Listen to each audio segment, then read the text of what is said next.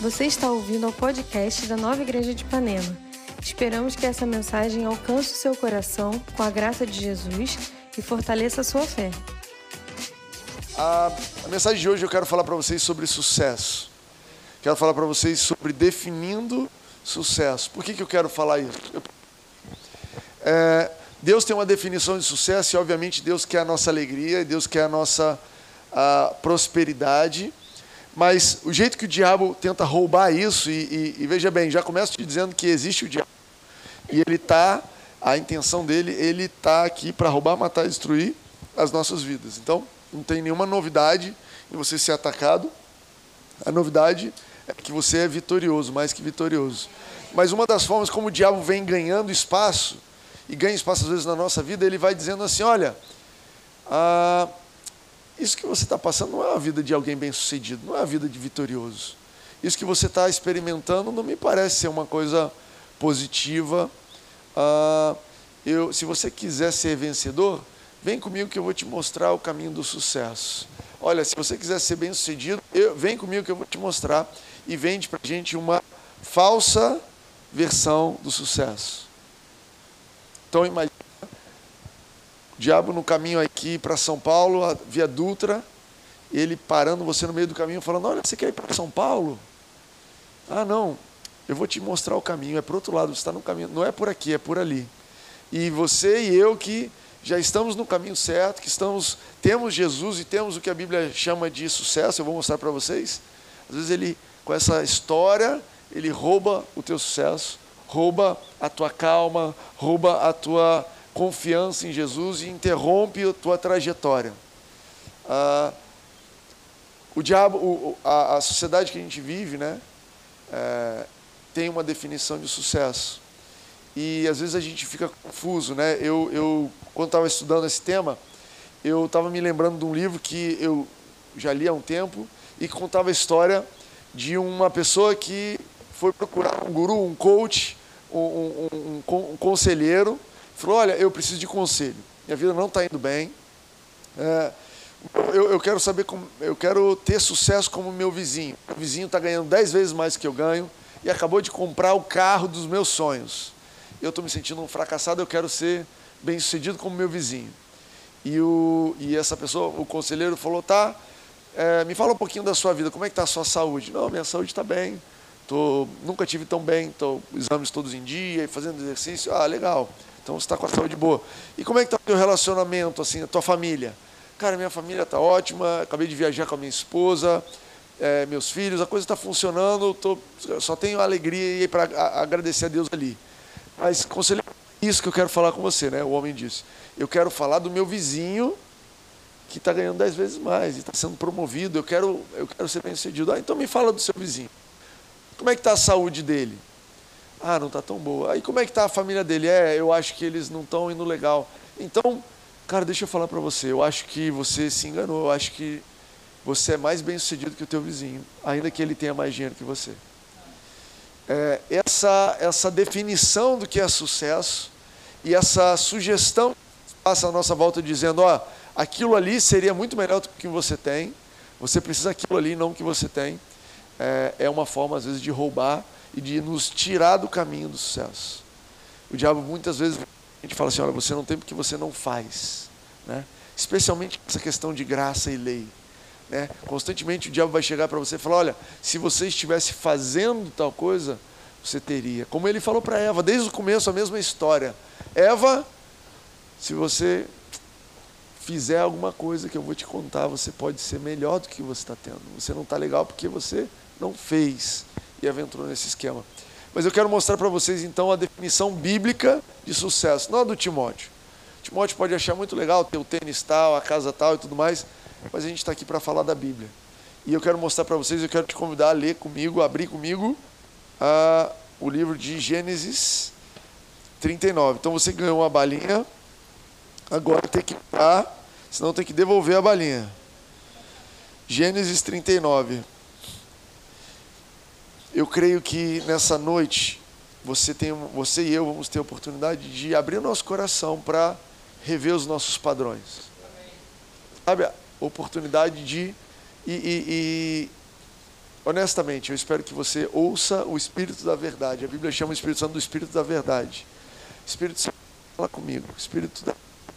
Fala nos nossos corações, nos mostrando os teus padrões, o teu caminho, quem você é.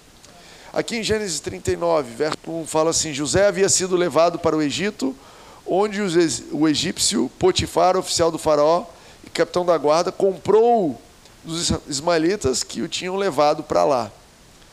O Senhor estava com José, de modo que esse prosperou e passou a morar na casa do seu senhor egípcio. Para até aqui.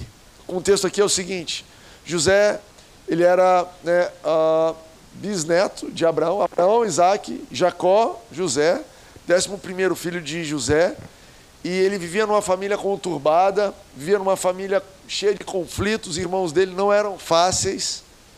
É, a Bíblia é tão honesta que ela não é sobre homens e mulheres perfeitos, é sobre homens e mulheres cheios de falhas como nós, mas que através do relacionamento com Deus encontram transformação, encontram o bem e fazem um bem às pessoas à sua volta. A Bíblia é sobre transformação. Então conta a história de José, vivia numa família tensa. Não sei se a tua família é tensa, ouve essa história aqui, talvez você vai sair desse culto agradecendo a Deus pela tua família. Então, José não tinha uma relação boa com os irmãos, irmãos muito mais velhos, e José dedurava os irmãos para o pai. Toda vez que alguém fazia alguma coisa errada, eles todos trabalhavam no negócio da família e José era o cara que chegava à noite na cara do irmão falava: Ó, Fulano dormiu hoje no trabalho, Ciclano arranhou o carro hoje. E aí ele era muito amado pelos irmãos, né? É, só que não. E aí os irmãos juntaram um dia e falaram: Vamos matar José. E um irmão muito generoso e muito bondoso, misericordioso com José, falou: Claro que a gente não pode fazer uma coisa dessa, é um absurdo vamos só vender ele como escravo, está tudo certo. E aí eles venderam José como escravo. Cara, uma família que teve a, a, um conflito familiar num ponto onde um irmão pegou o outro e vendeu como escravo. Ah, então, essa é a história. José, levado como escravo da terra onde ele vivia, um, por um povo que ele não falava a língua, para um lugar que ele não sabia o que era, totalmente escravo, sem poder, sem controle sobre a vida dele. E a Bíblia descreve esse momento da vida de José. Fala assim: José foi vendido para Potifar. E aí a Bíblia pega esse versículo 2, que é um conflito com os conceitos de sucesso do nosso mundo, porque o verso 2 diz assim: O Senhor estava com José, de modo que este prosperou e passou a morar na casa do seu senhor egípcio. Esse verso diz o seguinte: olha, José não tinha nada, mas o Senhor era com José. Logo, José era próspero bem-sucedido. Olha o padrão bíblico de sucesso e prosperidade. Não é o que eu tenho, mas quem está. O que, que José tinha? Nada. O que, que ele conhecia? Quem ele conhecia? Eu estava com ele. Logo, ele era próspero. Perceba que isso é contrário, né? Aos nossos padrões. Isso é, essa definição ela é contrária ao mundo que a gente vive. O nosso mundo, como é os padrões de sucesso? Pensa em alguém de sucesso aí. Não fala alto. Vocês estão pensando em mim, pensa em outra pessoa. Cadê? Não, pensa em alguém de sucesso mesmo. Quando você fala assim, alguém de sucesso, pensa nessa pessoa. No nosso, segundo a nossa cultura, segundo o nosso tempo. Ah, essa pessoa tem bens? Talvez tem bens, né? Talvez tem casas e carro, e aviões, relógio e roupas. A nossa cultura atribui sucesso e prosperidade a ter conta bancária, né? Cara, essa pessoa é bem sucedida. Você conhece o fulano? Acabou de ganhar milhões. É, eu me lembro de uma vez que eu estava na igreja lá da Barra e que foi um, um, uma pessoa visitar a igreja e ele tinha acabado de vender uma empresa por assim, 300 milhões de dólares, uma coisa assim. E eu falei assim, caramba, nunca vi uma pessoa que 200 milhões de dólares. É uma pessoa normal, né? Bem de carne e osso. Não, mas a gente olha para essas pessoas, o cara é uma pessoa de sucesso. Outro, outro critério de sucesso na nossa cultura: diplomas, prêmios, troféus, realizações. Então, cara, essa pessoa é de sucesso talvez não é tão rica, talvez não tenha tanta coisa, mas tem um doutorado, talvez foi campeão, realizou, foi um, um, um herói militar, é, um, é uma pessoa que tem muitas conquistas. Cara, quem é esse cara? Esse cara, cara é aquele cara lá, o, o cantor famoso pra caramba. É, foi o jogador que ganhou a Copa, esse cara que fez o gol da Copa. Caramba, a gente atribui sucesso a isso. A nossa cultura, né? A, gente, a nossa cultura atribui sucesso a beleza e juventude, não é? Já viu alguém bonito assim, falando, caramba, essa pessoa benta.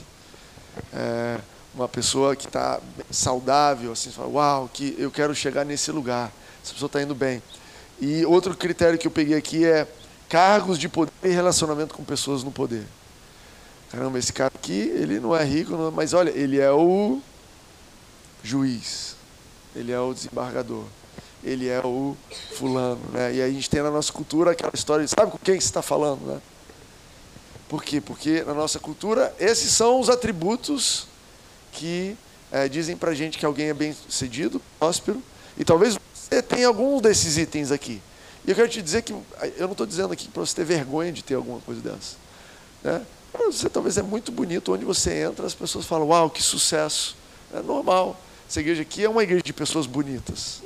Há umas três semanas atrás, uma pessoa me parou e falou, Timóteo, estou impressionado. A igreja tem muita gente bonita. Não assim, porque crente geralmente é feio. A pessoa falou isso para mim. Tô, não, porque eu estou acostumado a igreja de gente feia, mas as pessoas. Olha essa pessoa passando aqui, olha que bonito. E eu assim, o que, que eu falo para essa É água, o que, que eu vou dizer? É, a gente é bonito, que, que eu. Enfim, obrigado. Enfim, nada contra você ter isso, mas segundo a Bíblia, o que te faz ser bem sucedido é quem você tem, não o que você tem. Quem está com você. Eu não consigo imaginar um lugar pior para começar a sua vida do que José. Eu não sei, talvez você fale assim, cara, eu estou mal. Mas ó, será que você está mal no nível escravo, longe da sua família, sem ter nada? Se você está, procura a gente. A gente vai te encaminhar aí para uma denunciar esse pessoal que está te escravizando. Mas olha, olha a Bíblia, a Bíblia é muito cuidadosa em descrever esse momento de José, que ela podia passar por cima e falar, então José foi vendido e aí foi para frente.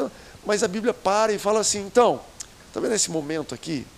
Mais baixo da vida desse cara? Então o Senhor era com ele. E ele era próspero.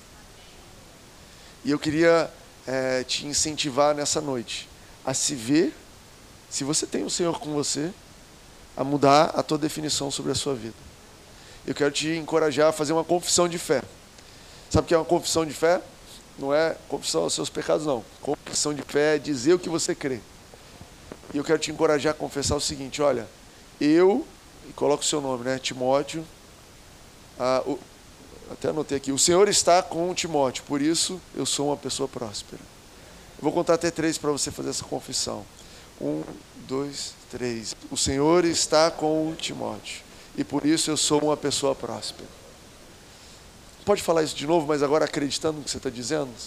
Um, dois, três. O Senhor está com Timóteo por isso eu sou uma pessoa próspera. Cara, fala isso para você todo dia quando você acordar. Grava isso num lugar, bota no teu espelho. Quando você não estiver se sentindo, quando as coisas estiverem. Cara, eu sou uma pessoa próspera, eu sou uma pessoa bem-sucedida. Porque o Senhor está comigo. Porque o Senhor está comigo. Ao entender que você já é uma pessoa próspera, porque Jesus está com você, descansa dos seus esforços. E pode depender 100% do que ele fez por você. Você entende que se quando o diabo ele te convencer, ele, ele, ele vai vir com uma história assim: olha, se você quiser ser bem sucedido e próspero, faz isso, isso, isso, isso. E no momento que você compra essa conversa, essa sugestão, imediatamente você está aceitando que você não é. Talvez o diabo vai virar para você e falar: olha, se te promovessem assim, se te dessem a oportunidade assim, se você tivesse isso, você seria. Ah, ah, ah, diabo. Eu sou uma pessoa próspera. Não é porque me promoveram, não é porque fizeram, não é porque tive a oportunidade, porque aconteceu. Eu sou uma pessoa próspera e bem-sucedida porque o Senhor o Senhor está comigo e por isso eu sou próspero. A Bíblia fala que um dos nomes de Jesus é Emanuel, que é Deus conosco. É, Mateus uh, 1, é isso? 1, 23 se refere a uma profecia de Isaías dizendo assim: A virgem ficará grávida e dará à luz a um filho chamado Emanuel, que significa Deus conosco. Mas o que quer dizer Deus está conosco? O que quer dizer que Deus está com você e comigo o tempo todo? A gente está tentando mudar aqui um pouco o, o, jeito de falar aqui nessa igreja, porque geralmente você vai na igreja e as pessoas falam assim: olha, Deus está aqui nesse lugar. Né? Oh, agora você está na presença de Deus. E eu estou tentando me disciplinar para lembrar você que, olha, Deus veio junto com você para esse lugar. Ele estava com você lá e agora ele está com você aqui. E você está na presença dele aqui e você está na presença dele quando você está dormindo e onde você está. Tentando tirar um pouco dessa mentalidade que às vezes a gente tem de que aqui é o lugar da presença de Deus, mas ali não. Né? Deus, olha só, hoje eu não posso ouvir esse tipo de música porque eu vou para a igreja. Isso aqui é música de sexta-feira, música de domingo é outra. Você tem uma playlist de domingo, uma playlist de, segunda, de sexta? No nosso carro a gente tem. A gente tem uma playlist da molecada, e aí a gente tem uma playlist de ir para a igreja. Eu falo, não, gente, essas músicas aí para ir para a igreja não. Mas aí a hora que acaba o culto, pai, para voltar da igreja a gente pode ouvir? pode ouvir, não tem problema. Enfim, a gente está tentando a, entender o que significa ter Deus conosco. Porque a, talvez você cresceu num ambiente onde a presença de Deus tem a ver com julgamento, tem a ver com condenação, tem a ver com alguém olhando você de cima e falando: Ih, estou vendo, hein? Eu vi como é que você olhou aquela pessoa de baixo para cima, de cima para baixo. Eu vi esse negócio ruim no teu coração. Eu vi que você não. E, e não é isso que o povo de Israel entendia de Deus quando eles ouviram Emanuel, Deus conosco. O que é que o povo judeu, o que é o povo hebreu? Está rolando uma, uma pregação alternativa aí. O que é que Deus, o que é que o povo hebreu ouvia e entendia quando dizia Deus conosco? Eu vou te dizer uma coisa. Na história de Israel, e você pode pesquisar na Bíblia isso, nenhuma vez que o Senhor foi com eles para a batalha, eles perderam a batalha. Sempre que o Senhor ia com eles para a batalha, mesmo que eles estivessem em menor número, menos arma, menos condições, subindo um monte, lá em cima tem uma muralha, são gigantes, não importa. Quando o Senhor ia com eles para a batalha, eles venciam. Todas as vezes, todas as vezes. Então, para um judeu ouvindo isso, ele entendia o seguinte: ei, o Senhor está conosco. Cara, a gente não tem como perder essa, situação. Ei, o Senhor está comigo, não tem como isso dar errado. Ei, o Senhor está comigo, não tem como a gente não sair vitorioso dessa situação. E aí eu trouxe três histórias aqui para vocês, para estimular a tua, a tua imaginação a respeito do que significa ter o Senhor com você.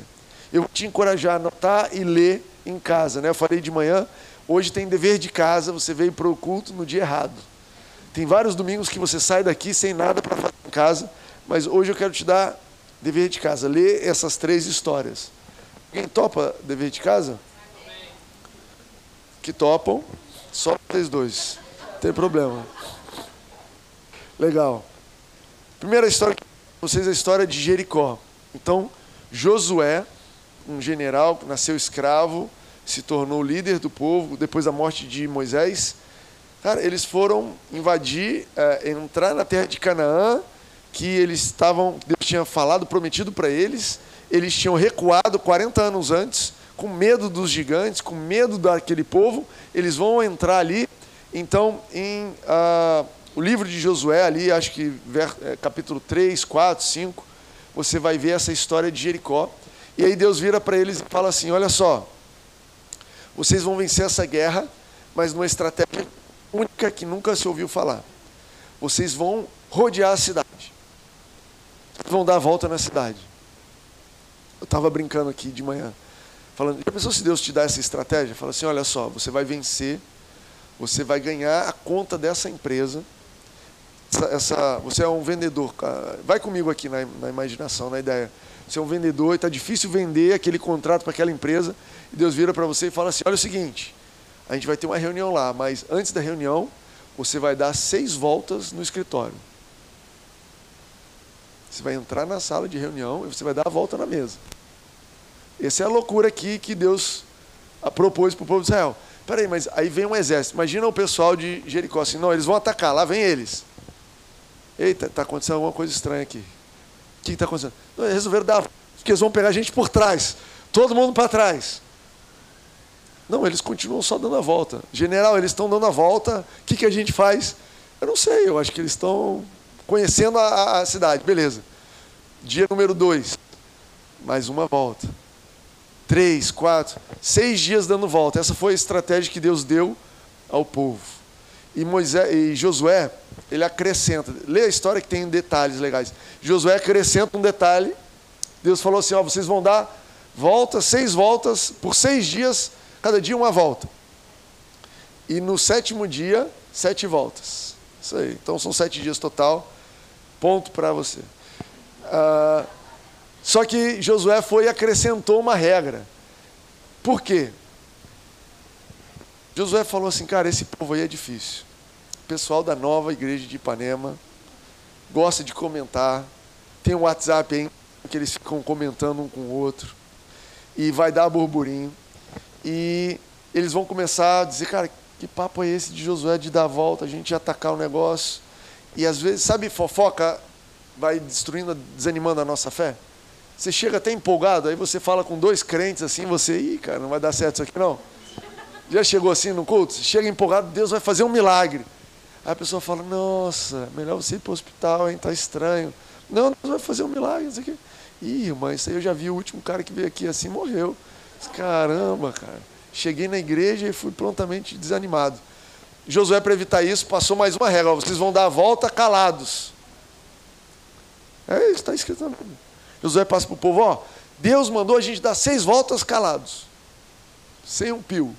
Ninguém desanima ninguém. Então, cara, deve ter sido dias especiais assim, né? Dois milhões de pessoas dando uma volta. Eu nunca fui em Jericó. Alguém aqui já foi em Jericó? Já foi? É grandão? Como é que é? É tipo tamanho do, pequeno? Tipo um Maracanã assim? Menor que. Pronto. Uma volta no Maracanã. Silêncio, todo mundo. O que, a gente fez hoje? A gente deu uma volta em silêncio. Enfim, no final uma volta do sétimo dia, a ordem de grita, eles gritaram, a muralha caiu no grito. Ouviu a expressão ganhar no grito? É bíblica. É bíblica. Você, cara, vai ganhar. você acha que você vai ganhar no grito? Só se você der a volta em mim. Ganhar. E olha que Josué diz a respeito disso depois. Lá no verso 23, quando ele está velho, olha o que ele fala para o povo. Ele fala assim: Olha, o Senhor expulsou de diante de vocês nações grandes e poderosas. Até hoje, ninguém conseguiu resistir a vocês. Quero que você leia isso aqui. Isso que Deus diz a seu respeito. Olha, você expulsou potestades, questões grandes da sua vida, problemas grandes que estavam se cercando. Até hoje ninguém conseguiu resistir a você. Um só de vocês faz fugir mil, pois o Senhor, o seu Deus, luta por vocês conforme prometeu. Então, nessa trajetória inteira, depois eles vão conquistando várias cidades e Josué lá no final reconhece: olha, a gente vencia porque Deus era conosco.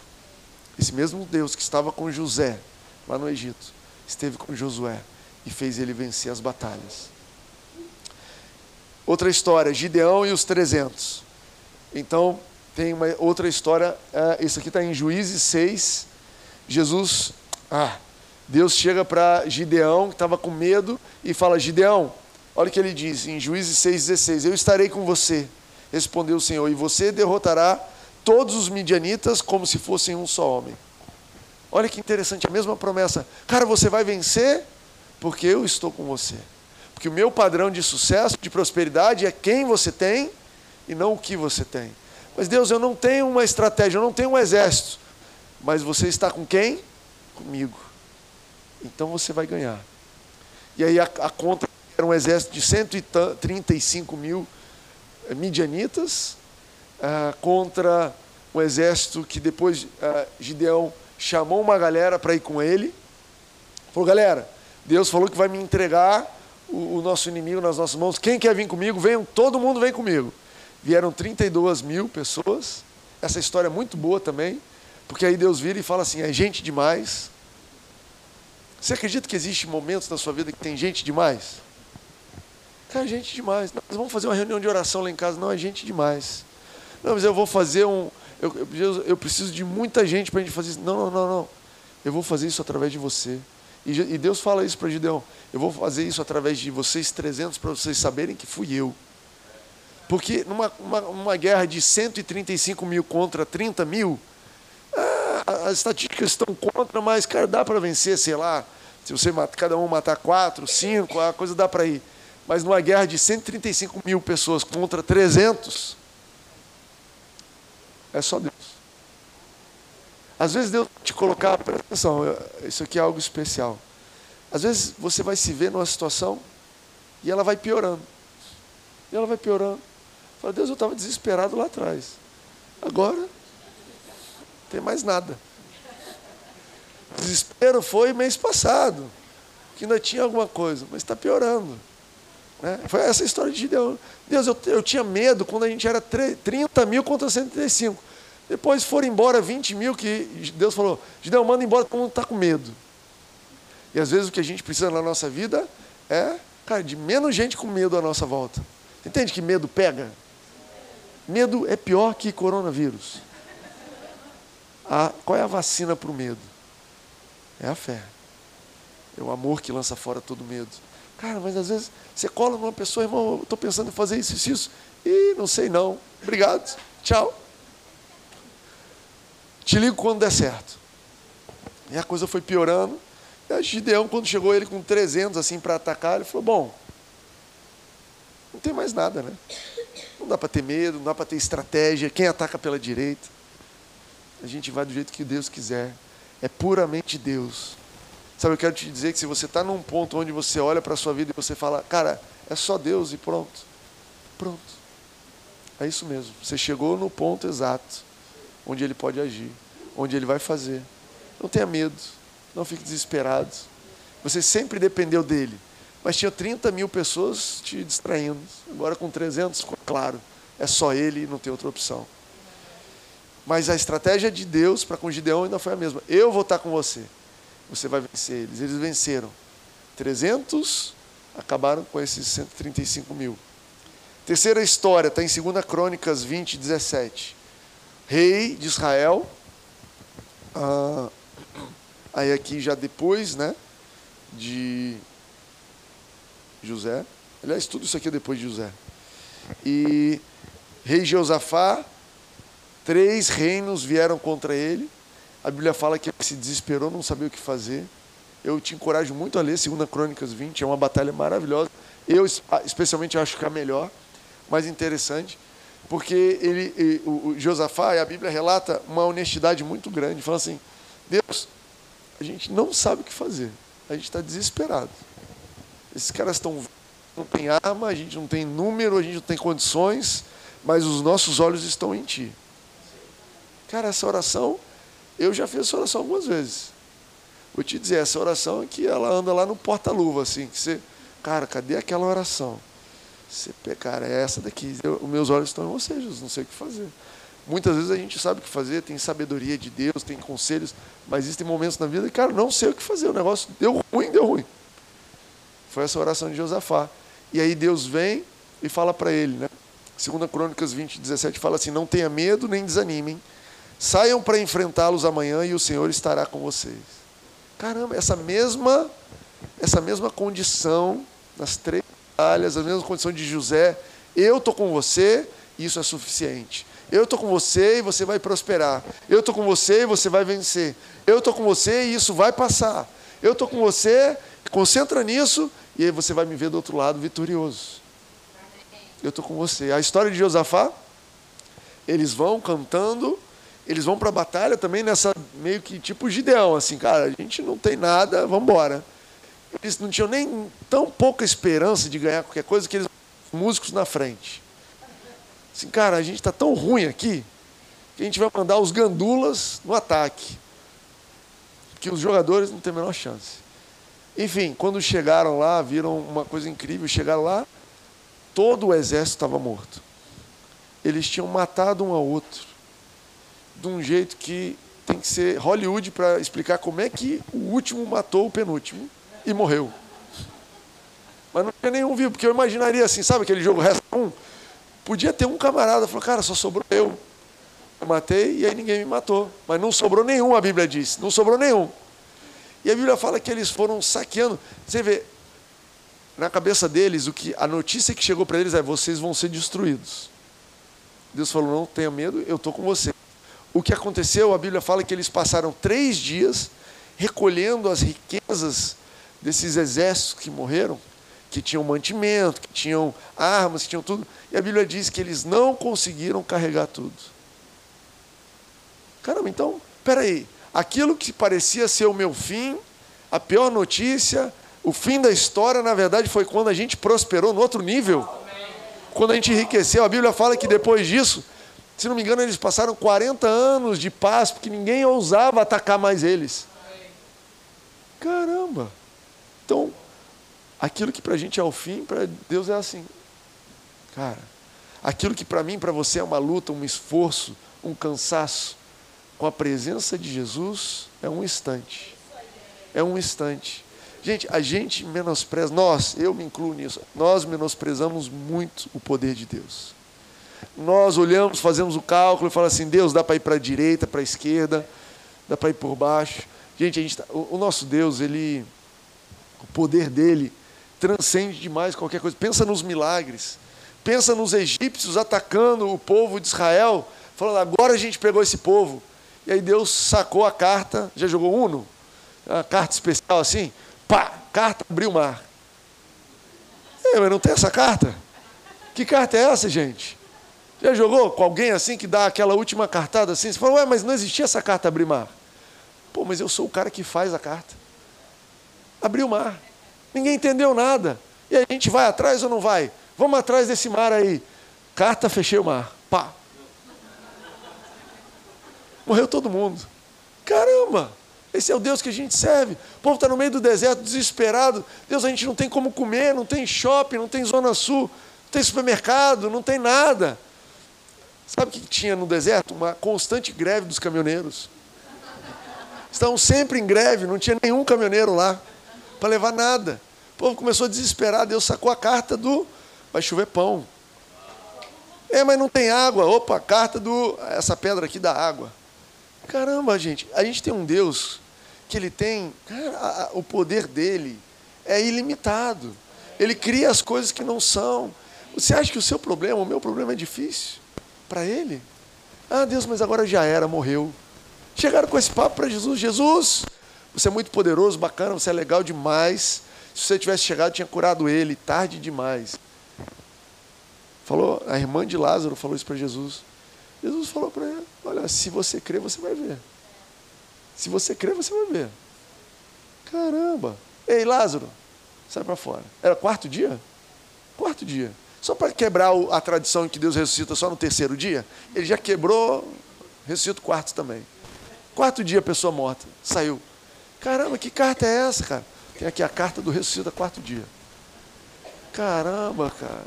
Não tem como ganhar desse cara. Você entende que não tem como ganhar dele? Não importa a, a, a mão que você tem, o baralho que o diabo está jogando, Deus tem a carta do resolva instantaneamente. É por isso que ele diz o seguinte: o Senhor era com José, e por isso ele era próximo. Ele estava com o dono do jogo. Ele estava com o dono do jogo, então ele, tá, ele ia ganhar o jogo. E ele ganhou o jogo, sabe o final da história. E esse mesmo Deus está com você comigo. Está dizendo aqui que vai acabar a bateria e falta o ponto 3. Alguém lembra o ponto 3? Ponto 3 é: e se eu não estiver sentindo que Ele está comigo? Sabe, o melhor momento para você agradecer a Deus pela presença dEle, agradecer a Jesus pela presença dEle é quando você não está sentindo. Timóteo, eu não estou sentindo que Ele está comigo. Entendi que Ele tem as cartas, o baralho, bacana, a ilustração mas eu não estou sentindo que ele está comigo. Sabe que eu fiz umas besteiras, eu acho que ele ficou lá em Ipanema, lá naquela casa. Não me liguem para vir abrir a igreja de madrugada porque você está falando de Jesus. Mas eu não estou sentindo. E aí eu tenho uma história legal de um pastor que fez um casamento e noivo, noivo, tá, acabou o casamento, o noivo chegou para o pastor e falou, pastor, preciso falar com você uma coisa urgente, grave. Pastor, não, tudo bem, vamos lá. Acabou de acabar o casamento, o pastor foi ouvir. O noivo falou: Pastor, seguinte, eu não me sinto casado. Aí o pastor virou para o noivo e falou: Olha, se você sente ou não, ou não, não importa. Você está casado, acabei de casar. Você trata de agir casado. Tchau. Está entendendo disso? Caramba, mas peraí, mas eu, eu, acabei, eu não estou me sentindo na presença de Deus. Cara, a gente não vive por sentimentos É nessa hora que você vai dizer assim, sentimentos, eu, eu, eu sei que você está aqui, mas eu creio na palavra de Deus acima dos sentimentos. Abra aí comigo que você vai precisar disso, Hebreus 13. Você tem uma, uma você que tem uma Bíblia analógica, cara, eu estou indo com palavras tão estranhas, né? Física. Ah, você tem um, um, uma caneta também para marcar? Hebreus 13, você precisa marcar essa. Esse é o verso que você precisa marcar. Depois de Gênesis 39, 2, você precisa marcar Hebreus 13, se não me engano, 13, 6. Diz assim, ah não, Hebreus 13, 5, diz assim, conservem-se livres do amor ao dinheiro e contentem-se com o que vocês têm, porque Deus mesmo disse, nunca o deixarei, nunca o abandonarei. Isso aqui é uma citação de Josué 1. Presta atenção, a tua dizendo a mesma coisa que a minha, nunca o deixarei, nunca o abandonarei. É, na cultura hebraica existia uma coisa sobre repetição. Quando queria reforçar, isso aqui é muito importante, repete. Pá, pá. Ele podia dizer só nunca o deixarei. Estaria na Bíblia, está tudo certo. Mas olha que ele diz: nunca o deixarei, nunca o abandonarei. Cara, essa é a promessa de Deus para você. Ah, mas eu não estou me sentindo com a presença dele. Mas a Bíblia diz que ele está comigo. Se você recebeu Ele como seu Senhor e Salvador, se você nasceu de novo, se algum dia você entregou a sua vida para Ele, independente de se é na igreja católica, igreja evangélica, o que, que foi, cara, eu recebi Jesus no meu coração. E Ele é o Senhor da minha vida. Então, essa, esse verso serve para você. Uma coisa é você concordar mentalmente, mas outra coisa é você experimentar. Experimentar. Exercitar essa presença. E a gente está encerrando e eu quero te encorajar a exercitar isso na tua vida. Sabe, agradecer a Jesus. Uma vez por dia, começa com uma vez por dia. Jesus, obrigado porque você está na minha vida. Jesus, obrigado porque você está comigo e eu sou bem sucedido. Depois você multiplica isso de manhã, de tarde, de noite. Na hora da comida, você não agradece. Jesus, obrigado pelo almoço. E obrigado porque você está comigo. E vai estendendo isso depois de hora em hora. Depois começa a ver Jesus do teu lado. Fala, Jesus, você está aqui, né? Cara, obrigado. Jesus aqui, vou botar o cinto aqui de segurança aqui no carona, o Senhor está comigo, pode de cinto. O Senhor está aqui comigo. Jesus, obrigado que você está aqui na cama. O Senhor está aí. Jesus, obrigado por você estar comigo. Sabe o que é exercitar a presença dele? Desenvolver uma consciência da presença dele. Cara, eu posso estar aqui, você pode estar aqui inconsciente da presença de alguém. O Raul está lá atrás. Talvez você não reparou no Raul. Mas ele está aqui. Agora, no momento que você volta a tua atenção, não, o Raul está aqui. O Raul cuida do som. Então, porque o Raul está aqui, o som está tudo tranquilo, você não precisa desesperar. Mesma coisa. Não, não, não. Deus está comigo, Jesus está comigo. Cara, isso aqui vai resolver. Ei, Jesus está comigo, isso aqui vai resolver. Não, mas você está escravo no, no mercado sendo vendido. Cara, não estou respeitando os teus direitos. Tudo bem. Jesus está comigo. Jesus está comigo. dizendo que, eu quero concluir dizendo que isso não é só para você. Abre de novo comigo lá em Gênesis 39. Porque essa presença, eu vou explicar um princípio de Deus, mas antes, vamos terminar de ler aqui essa, esse trecho. 2 diz assim: O Senhor estava com José, de modo que prosperou e passou a morar na casa do seu senhor egípcio. Quando este percebeu que o Senhor estava com ele, e que o fazia prosperar em tudo que realizava. Peraí, peraí. Então quer dizer que Deus estava com José nível que esse cara que nunca tinha ouvido falar de Deus, não cria em Deus, não tinha relacionamento com Deus, não era cristão, não tinha nada disso. Esse cara percebeu que o Senhor estava com José. Presta atenção. A presença de Deus com você não é só para você. As pessoas à sua volta vão começar a perceber. Pedro fala isso lindamente, fala assim, mulheres, né? Mas vale para os homens também. Ganhem as pessoas, ganhem os maridos sem palavras. Eu não, eu não acredito que José chegou e pregou sobre o Deus de Abraão para Potifar. Cara, Potifar foi perfeito. Cara, esse cara entra na situação, a confusão diminui. Essa pessoa tem sempre um conselho. Cara, tá todo mundo desesperado, ele está em paz, ela está em paz. Cara, tá todo mundo achando que vai para baixo, ele acha uma solução. Ele sabe olhar e ver que vai dar certo. Cara, essa pessoa tem alguma coisa especial. Bíblia fala que o Senhor percebeu, né? Quando este percebeu que o Senhor estava com ele e o que fazia e que o fazia prosperar em tudo que realizava, agradou-se de José e tornou o administrador dos seus bens. Potifar deixou a seu cuidado a sua casa e lhe confiou tudo que possuía. Desde que o deixou cuidando de sua casa e de todos os seus bens, o Senhor abençoou a casa do egípcio por causa de José. A bênção do Senhor estava sobre tudo que Potifar possuía, tanto em casa como no campo. Assim deixou ele aos cuidar de José tudo que tinha, não se preocupava com coisa alguma, exceto sua própria comida. Olha o que a Bíblia está dizendo, gente. Cara, Deus estava com José. E aí tudo que veio para as mãos de José foi abençoado. Eu quero te dizer que eu não sei se o lugar onde você trabalha trata bem as pessoas. Eu não sei se são pessoas cristãs, são pessoas ímpias. Eu não sei se no departamento onde você trabalha é, é, é honesto, boa índole. Mas eu quero te dizer uma coisa: o Senhor está com você. E porque você está ali, as coisas vão mudar. E porque você está ali, Deus vai começar a abençoar aquele lugar. Você pode se preparar e vai começar a bater meta, as coisas vão subir. Cara, eu não sei como é que é a tua vizinhança, se você mora numa rua perigosa, que tem tiros, que não tem. Mas eu quero te dizer uma coisa, você mudou para essa rua. Essa rua vai começar a ter paz. Essa rua vai começar a ficar segura. Essa rua vai começar a ter uma mudança. Os vizinhos vão parar de brigar um com o outro.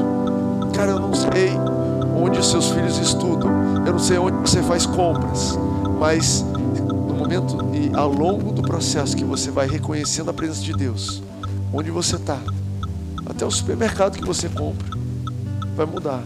Mas o supermercado era uma bagunça, mas comecei a comprar aqui, o preço diminuiu. Olha que coisa louca. Olha o que eu estou falando para vocês. Eu lembro do meu pai, quando eu era pequeno, exercitar isso na gente. A gente sempre reparava assim. Percebe só quando a gente ia num restaurante para comer, tá vazio. E toda vez que a gente saía, estava cheio. A gente sempre falava isso. Isso é a bênção de Deus que segue a gente. Se eles soubessem, eles iam pagar para a gente comer aqui. A gente pagava, tá? Mas é isso. Cara, entrei. Comece a reparar a bênção de Deus onde você vai. Peguei, toquei. Caramba, essa loja aqui estava morta. Agora tem gente comprando. Tem uma confusão. Cara, sabe por que Deus falou? Deus é um Deus abençoador. Você entende isso? Você entende que Deus está procurando motivo para abençoar todos e todo, todo lugar, todo tipo de gente russo, ucraniano, pessoas é, que falam inglês, pessoas que não falam inglês, pessoas que moram na, na comunidade, pessoas que moram na cobertura, pessoas que estão a pé, pessoas que estão passando de carro, pessoas que estão no avião. Deus, Ele é um Deus abençoador Jesus morreu por todo mundo. E Ele está procurando um motivo, uma, uma, uma, uma brecha legal para abençoar as pessoas. Me dá um motivo para te abençoar. E na hora que você entra no restaurante, fala: opa, peraí, tem uma cláusula aqui dizendo que eu estou com Timóteo e ele entrou e onde ele pisa é abençoado. Então, opa, segundo essa cláusula aqui, manda bênção para essa lojinha aqui. Entende isso? Onde você está, não é porque você é especial, no sentido de que, ah, Deus, olha, eu sou o bambambam, não. Deus, Ele ama todas as pessoas e Ele só precisa da desculpa da tua presença. Cara, Deus, eu vou lá. Eu vou lá. Eu vou lá, eu vou estar nesse lugar. Quero te convidar a ficar de pé fé, começar a declarar a prosperidade e o sucesso de Deus onde você está.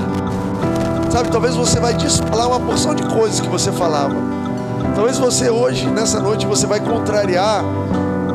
Você fala, mas esse trabalho não presta, mas esse bairro não presta, mas esse carro não presta. Olha, agora que você entrou no carro, ele presta. Então feche os teus olhos e começa a fazer essa confissão de fé a respeito da tua vida. Senhor, você vai prosperar aquele lugar. Pai, eu recebo a tua bênção naquela situação, porque você é comigo.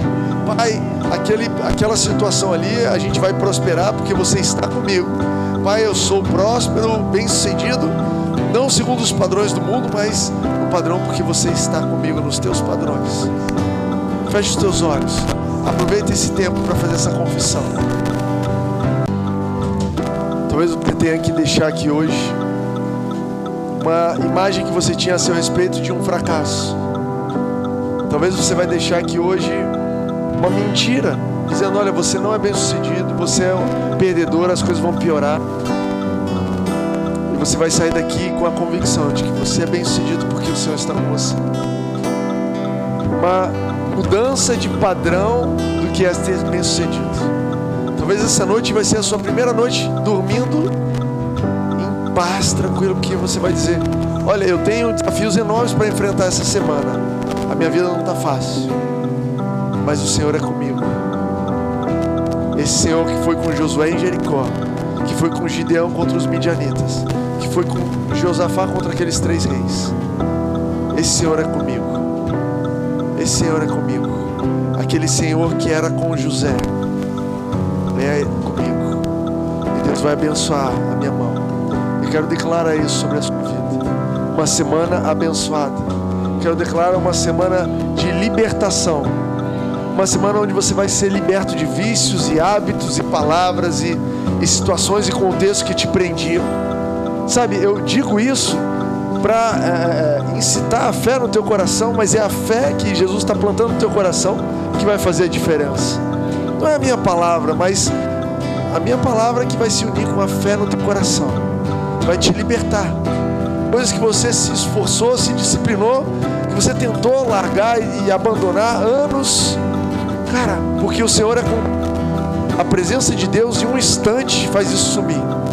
Te liberta de situações, te liberta de sentimentos, te liberta de culpa, te liberta de amargura, te libera perdão para você avançar.